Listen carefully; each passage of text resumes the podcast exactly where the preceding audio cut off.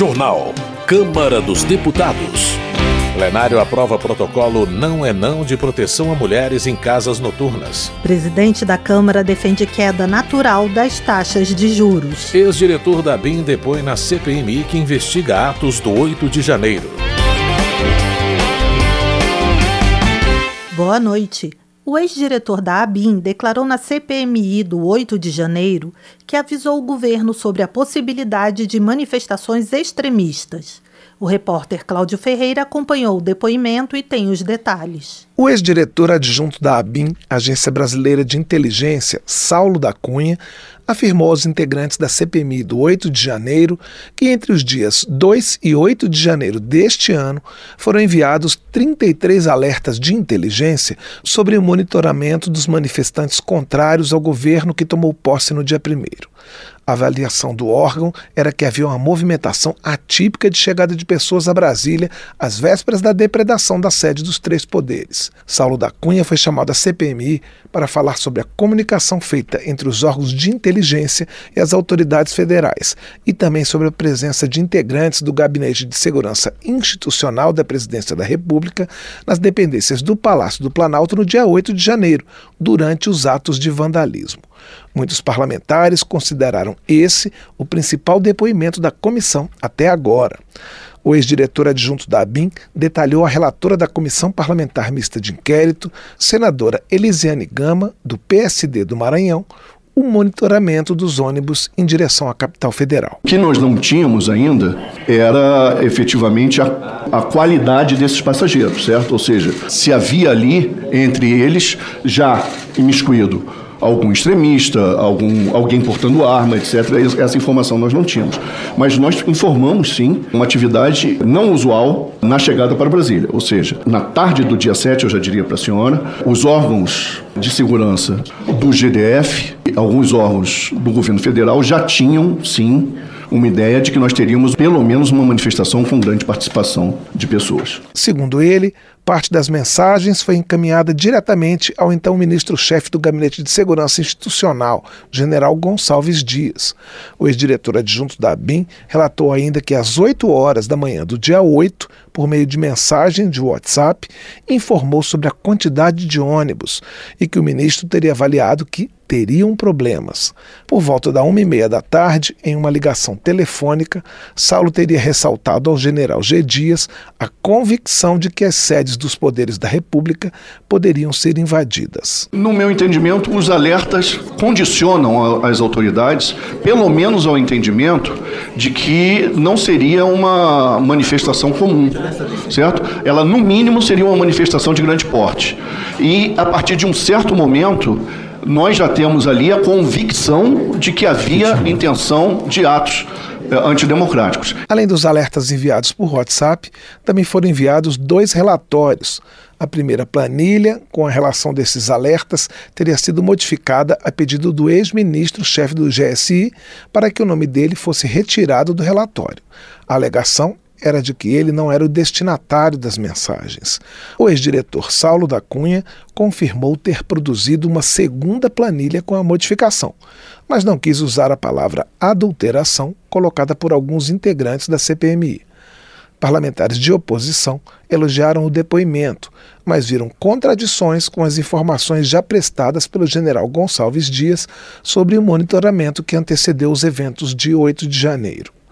O deputado delegado Ramagem, do PL do Rio de Janeiro, evidenciou o trabalho da Agência Brasileira de Inteligência e acusou o governo Lula de não tomar providências diante das mensagens recebidas. O que nós vimos aqui hoje é a prova incontestável que nada disso teria ocorrido se não fossem as omissões das autoridades públicas.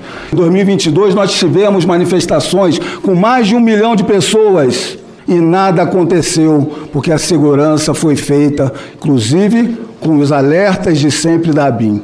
Então, o que nós queremos é responsabilização do STF, a quem de direito e com o devido rigor pelas omissões. Parlamentares aliados ao governo destacaram que os relatórios produzidos pela ABIN citam empresas que podem ter financiado a vinda dos ônibus com manifestantes para Brasília.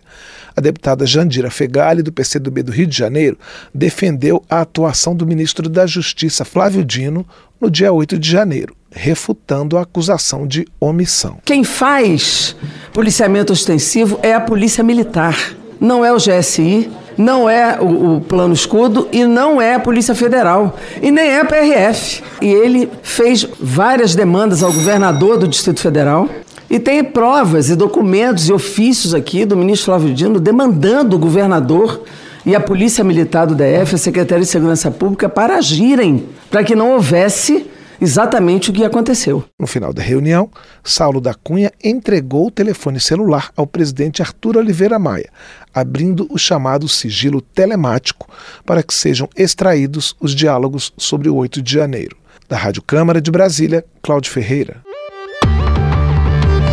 Segurança Pública. Delegado Palumbo, do MDB de São Paulo, lamenta a morte do policial militar Patrick Bastos Reis, atingido por um disparo de fuzil durante uma operação no Guarujá. O parlamentar enfatiza que é necessário reconhecer a humanidade dos policiais que enfrentam condições precárias de trabalho, com maus salários e pressões psicológicas. Delegado Palumbo pede que o governo de São Paulo mantenha uma postura firme contra a criminalidade e que não permita o crescimento de facções criminosas. Para o deputado, bandidos que atiram em policiais merecem ser punidos com rigor. Nicolás Ferreira, do PL de Minas Gerais, critica o posicionamento do ministro da Justiça, Flávio Dino, por exigir explicações sobre a atuação da Polícia Militar de São Paulo durante a operação que prendeu o suspeito de matar um soldado da rota. Segundo Nicolas Ferreira, o ministro não demonstrou a mesma preocupação quando o PM foi morto por traficantes. O deputado acusa parte da mídia e algumas universidades de demonizarem a polícia militar e exaltar bandidos armados. Zé Trovão, do PL de Santa Catarina, cumprimenta o governador e o secretário de Segurança Pública de São Paulo pela Operação Escudo, realizada em resposta à morte de um policial. Zé Trovão repudia o posicionamento do ministro da Justiça, Flávio Dino, segundo o qual a reação da polícia foi desproporcional.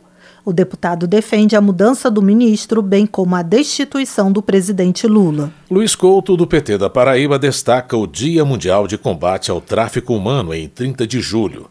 O parlamentar cita que 2 milhões e meio de pessoas são afetadas por esse crime, que movimenta 32 bilhões de dólares pelo mundo. Ao citar a luta necessária para colocar fim ao tráfico humano, Luiz Couto lamenta o desaparecimento de uma criança de 8 anos, no município de Bananeiras. Ele se solidariza com familiares e amigos e transmite seu desejo de que a criança volte o mais breve para casa. Política. Chico Alencar, do pessoal do Rio de Janeiro, manifesta satisfação por estar entre os dez deputados que mais discursaram na tribuna este ano. De acordo com o deputado, o cenário político brasileiro tem uma história aristocrata e oligarca. Chico Alencar afirma que esse perfil deve ser combatido com a transparência na democracia e com a fiscalização parlamentar ao poder executivo.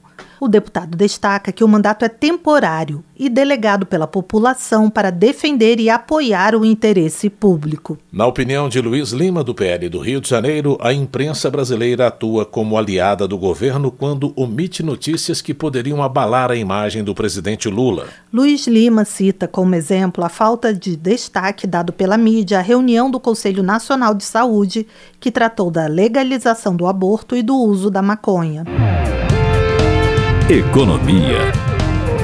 O presidente da Câmara declarou em entrevista ao programa Roda Viva da TV Cultura que há espaço para reduzir os juros, mas defende a queda natural das taxas.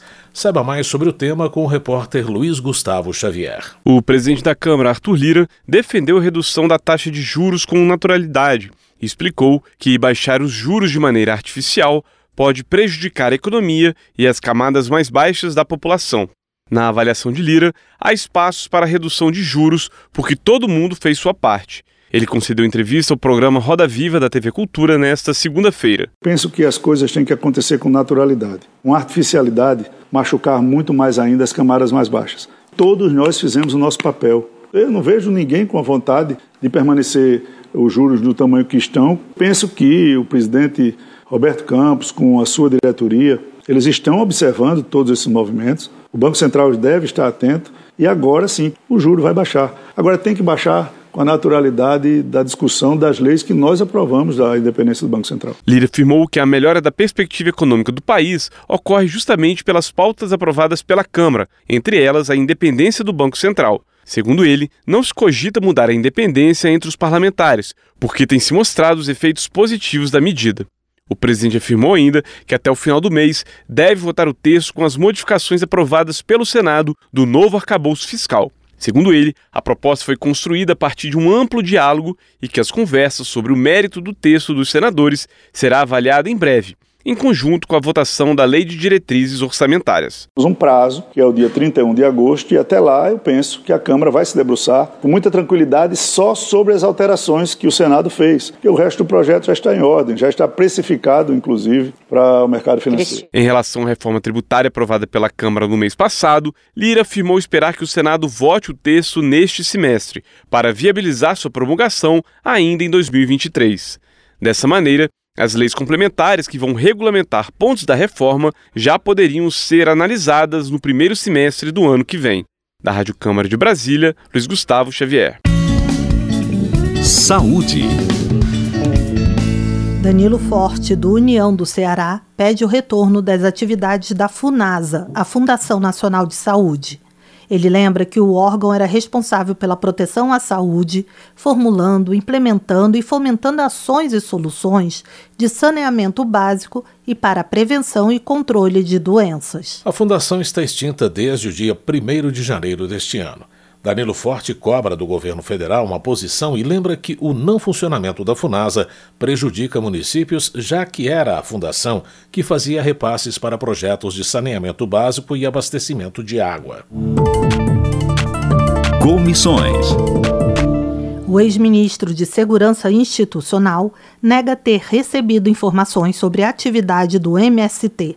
A repórter Maria Neves acompanhou o depoimento à CPI. Em depoimento à Comissão Parlamentar de Inquérito sobre o Movimento dos Trabalhadores Sem Terra, o general Marco Edson Gonçalves Dias, ex-ministro de Segurança Institucional do atual governo, garantiu que durante o período em que esteve no ministério, não recebeu da Agência Brasileira de Inteligência nenhum relatório relacionado a invasões de terra. Gonçalves Dias chefiou a segurança institucional de 2 de janeiro a 1 de março deste ano. Ao Autor do pedido para o comparecimento do ministro à CPI, o deputado Ricardo Salles, do PL de São Paulo, insistiu não ser plausível que o ministro não tivesse conhecimento das ações do MST, mesma opinião dos demais representantes da oposição. Ricardo Salles argumentou que consta entre as atribuições da Secretaria de Segurança Institucional monitorar ameaças à ordem constitucional. E, segundo afirma, as invasões de terra atentam contra a Constituição por colocar em risco a propriedade privada. Nós tivemos 12 invasões em janeiro e 17 em fevereiro. Uma das últimas e mais retumbante foi, evidentemente, a da Suzano. Mas houve um número enorme de invasões no país nesses dois meses. Seja como forma de chantagear o governo, como forma de chamar atenção para a causa, isso é uma outra discussão. Eu não posso uh, aceitar como minimamente razoável que nas reuniões de ministério, ao menos aqueles mais próximos ao presidente Lula, não se tenha discutido, não se tenha enquadrado, não se tenha valorado as invasões de terra no país, sobretudo como ameaças que é obrigação estatutária, regulamentar, regimental do órgão que o senhor comandou. Salles, que também é relator na comissão, adiantou que irá apresentar ao executivo requerimento de quebra de sigilo das comunicações do Gabinete de Segurança Institucional no período em que foi chefiado pelo general Gonçalves Dias. O objetivo, segundo disse, é saber se realmente não houve nenhuma troca de informação sobre invasões de terra pelo MST entre o ministro e os órgãos de inteligência. Já a deputada Sâmia Bonfim, do PSOL paulista, sustentou que, se não há relatórios da ABIN sobre as atividades do MST, isso se deve ao fato de não fazer parte das atribuições do órgão monitorar movimentos sociais. Da mesma forma, a deputada Gleise Hoffmann, do PT do Paraná, ressaltou que o papel da Agência Brasileira de Inteligência é cuidar da segurança do Estado brasileiro e não de disputa pela terra. Invasão de terra, disputa, litígio pela terra, pela propriedade, pela posse, não é uma ação terrorista. E que a ABIN, Agência Brasileira de Inteligência, cuida da segurança do Estado. Portanto, ela combate sim ações que depõem contra o Estado brasileiro. Uma disputa de propriedade não dispõe contra o Estado brasileiro. Quando no máximo uma disputa de propriedade é assunto do Ministério Público, é assunto da Justiça, até porque a reforma agrária, como a propriedade privada, também é uma previsão constitucional. O ex-ministro de Segurança Institucional, general Gonçalves Dias, depois na CPI, protegido por habeas corpus concedido pelo ministro do Supremo Tribunal Federal, André Mendonça, que o permitiu manter-se em silêncio sobre assuntos não relacionados ao MST. Ele também pôde contar com a assistência de um advogado. Da Rádio Câmara de Brasília, Maria Neves. Votação. Na volta do recesso parlamentar, o plenário da Câmara aprovou o projeto que cria o protocolo Não é Não, de proteção a mulheres e prevenção a casos de importunação, assédio e violência sexual em casas noturnas. O repórter Antônio Vital acompanhou a votação. O protocolo é voltado especificamente para boates, espetáculos musicais em locais fechados e shows com venda de bebida alcoólica. A proposta define os direitos das mulheres e os deveres dos estabelecimentos. Entre os direitos estão o de ser prontamente protegida depois de relatar constrangimento ou violência, o de ser imediatamente afastada do agressor e o de ser acompanhada por pessoa de sua escolha.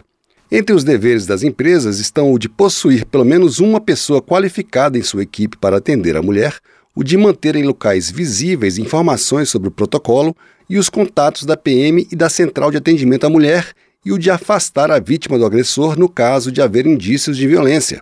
Os estabelecimentos deverão ainda chamar a polícia, isolar o local para preservar as provas e guardar imagens de circuito interno de TV por no mínimo 30 dias. O texto aprovado foi elaborado pela relatora, deputada Renata Abreu, do Podemos de São Paulo, a partir do conteúdo de 19 projetos e depois de acordo que envolveu diversos partidos. A proposta original, inspirada na legislação da Espanha, que permitiu a prisão do jogador Daniel Alves, acusado de estupro, previa multa de 50 mil reais para o estabelecimento que não cumprisse o protocolo, além de outras exigências que foram retiradas. O texto aprovado deixa claro que o protocolo não se aplica a igrejas e instituições religiosas e exime de sanções os estabelecimentos que atenderem o protocolo. A relatora Renata Abreu justificou a necessidade das medidas com dados sobre assédio a mulheres em casas noturnas. Cerca de dois terços das brasileiras entrevistadas relatam já terem sofrido algum tipo de assédio em bares, restaurantes e casas noturnas. 53% das entrevistadas já deixaram de ir a um bar ou balada por medo de assédio e apenas 8% frequentam regularmente esse tipo de estabelecimento sozinha. E 41% só se sentem mais confortáveis na presença de um grupo de amigos. A deputada delegada Ione, do Avante de Minas Gerais, autora de um dos projetos, classificou a proposta como um divisor de águas. Esse protocolo é um divisor de águas no Brasil. Eu, como delegada de polícia, quero dizer que muitos assédios, muitos estupros, muitas violências contra a mulher são realizadas dentro de estabelecimentos em que muitas vezes essa mulher não tem coragem de denunciar ali o estabelecimento, ele acaba se escondendo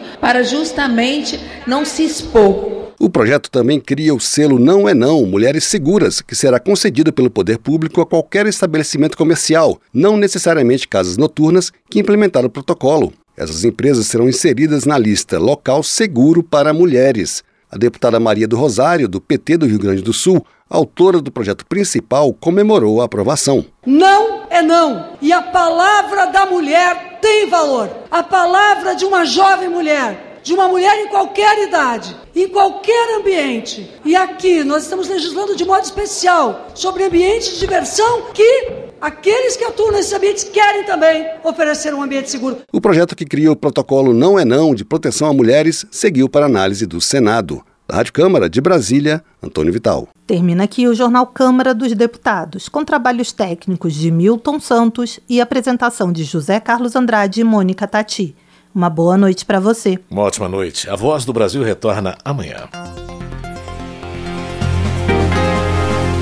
Você ouviu A Voz do Brasil.